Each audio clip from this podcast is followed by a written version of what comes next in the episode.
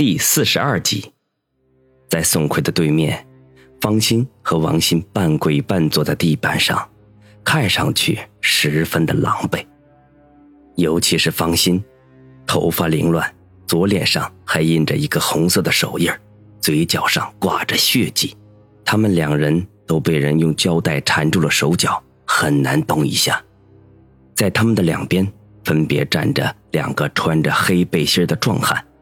抱着肩膀，板着脸，一副不怒自威的样子，而宋奎则色眯眯地打量着方心和王鑫，嘴角里发出啧啧的声音来：“死胖子，有什么事情冲我来，不要伤害孩子。”方心扭动着身体挡在王鑫的面前，怒不可遏地说道：“他本来以为绑架王鑫的只有三个人，在急于救人的情况下贸然行动。”结果不但没把人救成，他也被人抓了进来。不过如此，他倒是松了口气，因为他看见了王鑫，至少到目前为止，王鑫还没有受到任何的伤害。宋奎捏着几乎和脖子长到一起的下巴，一脸坏笑的说道：“ 其实我对小萝莉呀没多大兴趣，就喜欢你这种啊。”风韵犹存、经验丰富的少妇啊！既然你这么说了，我也不好意思拒绝啊。要不这样吧，你陪我打一炮，我就放了你们俩。方心闻言又羞又怒，呵斥道：“无耻、流氓、混蛋！你你欺负女人算什么本事？”他平日里温顺柔和，根本就不会骂人。除了这两三个词之外，就想不出什么难听的话来了。而且他的声音十分好听，尤其在这羞怒交加的时候，更加多了几分韵味。宋奎眼睛一亮，从铁床上站了起来，笑嘻嘻地走到方心跟前，在他的脸上抓了一把，啧啧地说道：“这小声叫起床来，一定爽死！我现在改变主意了，如果你不同意的话。”我就叫我的兄弟们把这小妹妹给轮了。虽然我呀不好这口，可是我的兄弟们呢，可都是岛国边的忠实粉丝呢，精通各种玩法，保准呐让这个小妹妹爽上天呐！不要胡来，不要碰她！你们这些混蛋，我求求你！方心听他要对王鑫下手，顿时大惊，苦苦哀求起来：“方阿姨，不要求这个死肥猪，有本事让他动我一下，我老哥指定会剥了他的皮。”王鑫一直躲在方心的身后，保持沉默。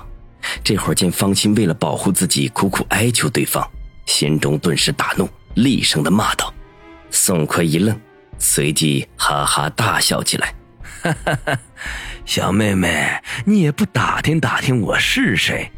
别说是王宇呀，就是天王老子来了，他也得让我三分。不和我的比，那个人啊，恐怕永远都不会出生喽。你们两个把王宇的妹子带下去，好好伺候。他妈的，王宇敢在太岁头上动土，我让你知道马王爷到底有几只眼。那两个壮汉闻言。立刻一左一右将王鑫抓了起来，准备带走。方心见状大惊，连忙失声叫道：“不要碰那个孩子！我我答应你说的。”宋奎扫了方心一眼，嘿嘿的说道：“抱歉，刚才的条件作废。我平生啊，最恨别人骂我肥猪。”王鑫破口大骂，结果才骂到一半，左边的壮汉就一个巴掌打了过来，顿时把他的嘴打得肿了起来，鼻子和嘴角都溢出血来。我操！谁他妈叫你打他了？宋奎一愣，顿时大骂那个出手的大汉：“宋少，他骂你！”那壮汉讷讷的说道：“傻叉笨蛋，这打的血肉模糊的，这干起来多别扭啊！啊！”宋奎骂道：“壮汉挠挠头，实在猜不透这个宋大少的脾气，把他带走。嘿嘿，我要和这位美丽的大姐玩玩老汉耕地的游戏。宋奎白了壮汉一眼，摆摆手，示意他们把王鑫带走。王鑫嘴被打得不能说话，绑着的手脚又动不了，只能拼命地扭动身体。可惜在两个壮汉的手中，他就像一只待宰的小鸡，除了扑腾之外，一切的努力都是白费的。就在这个时候，彩钢房的门被忽然推开了，一个尖头少脑的家伙气喘吁吁的闯了进来。宋少，不好了，他追来了！王宇，宋奎一愣，眼中闪过一丝狠厉来。是，他已经到了仓库门口。尖脑袋点头说道：“来了几个人？”宋奎问。“就他一个人。”金脑袋回答。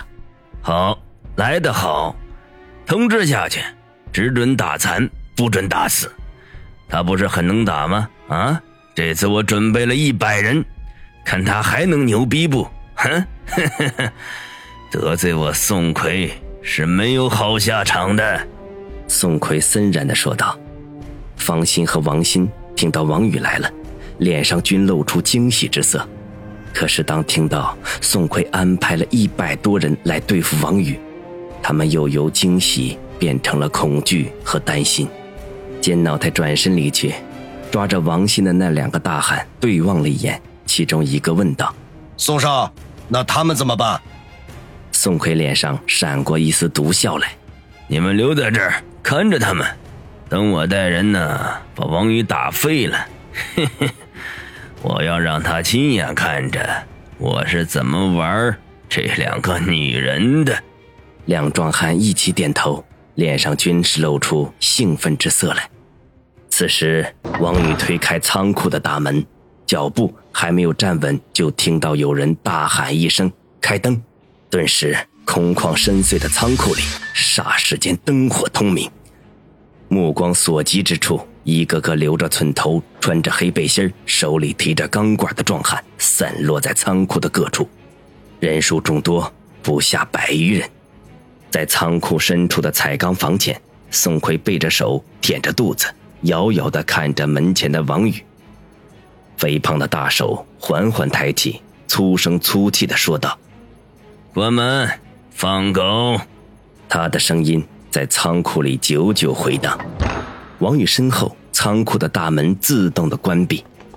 左右两侧七八名壮汉奔跑过来，尚未到跟前，手中的钢管已经高高举起。王宇嘿笑一声，忽然向左边快速移动，手臂一挥，砰的一声闷响。冲在最前面的一名壮汉应声倒地，脑袋上鲜血直流，生死未卜。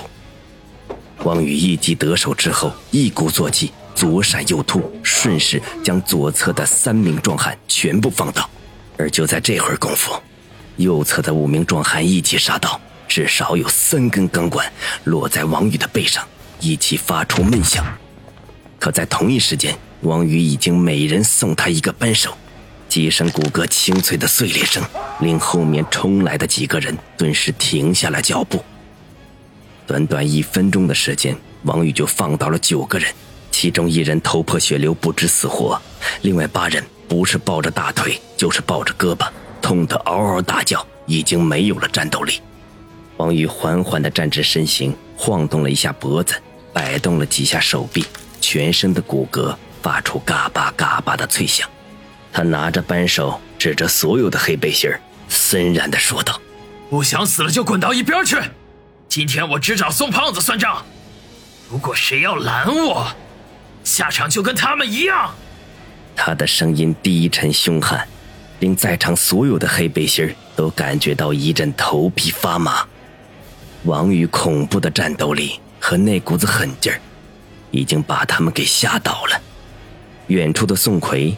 见战斗瞬间陷入了冷场，顿时气急败坏，跺着脚大声的骂道：“你们这群废物，平时吃喝玩乐啊，一个个生龙活虎，出来办点事儿就成了狗熊，都他妈给我上！我就不信了，我们一百多号人就干不过一个王宇。”黑背心们似乎被他的话刺激到了，前面的倒没有做什么动作，可后面的人却开始向前涌来。所有的人都抱着一个相同的想法，那就是我们一百多人怎么能干不倒一个人？眼前的这个家伙虽然厉害，但他终究是人，而不是神。王宇的脸阴沉的快要滴下水来，他刚才出手之所以那么狠辣，就是为了第一时间震慑住对方。正所谓好虎架不住群狼，尽管他打架很厉害，可是体力终究有限。一个打十个或许能有胜算，可是一个打一百个，就算是叶问来了，怕是也没戏。